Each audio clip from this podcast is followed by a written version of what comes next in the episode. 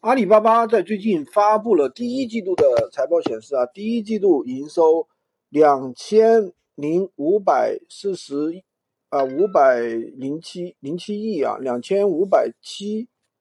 啊亿人民币，相比同比增长了百分之三十四。市场预期的话，二零九三亿，归属母公司利润四五幺亿。那截止二零二一年六月份。员工总数为啊二五四，就是二十五万多人啊，二十五万多人。阿里巴巴生业态消费者达到了十一亿，较上一季度增加了四四千五百万，其中九点几个亿来自于中国市场。其实，呃，我们来看一下闲鱼啊，其中阿里巴巴旗下的二手交易平台闲鱼，本季度活跃人数超过一个亿。而从年龄层次来看的话，用户出现非常年轻化的一个体现啊，九零后超过百分之六十，九五后超过百分之三十六，九五后的话折算超过三千三百万，这让闲鱼成为 Z 时代用户比占比最高的一个啊主流 APP 之一。那么可能很多人不知道什么叫 Z 时代啊，Z 时代的话就是。美国及欧美的流行语又称网络时代，即比如说啊，即时通讯、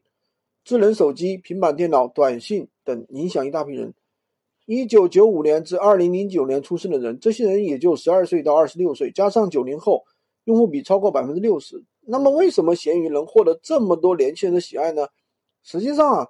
很多年轻人他就是买东西也不是唯一选择，越来越多的人注重。高性价比的二手物品，再加上阿里巴巴阿里巴巴的一些庞大的一些数据互通，让注册、购买、出售、售后都有很高的一个保障，这也就让闲鱼成为很多人二手闲置物品不二的选择。如今，闲鱼的用户数已经注册用户数已经达到啊三亿，GMV 超过千亿，它是阿里巴巴继淘宝、天猫之后推出的第三个亿万级平台。所以说，闲鱼的在闲鱼上呢，我们可以把这个不要的玩具啊、物品等阿猫阿狗都发布出去、租出去、出售出去，或者是赠送给别人，让闲置物品流转起来，而不是说放在家里发霉。这同样的话，我们也可以获得一定的报酬。闲鱼的话，不仅是一个闲置交易平台，而且同样是一个基于新的一个生活方式。喜欢军哥的可以点赞收藏，订阅我的专辑，关注我，当然也可以加我的微三二零二三五五五三五，获取闲鱼快速上手笔记。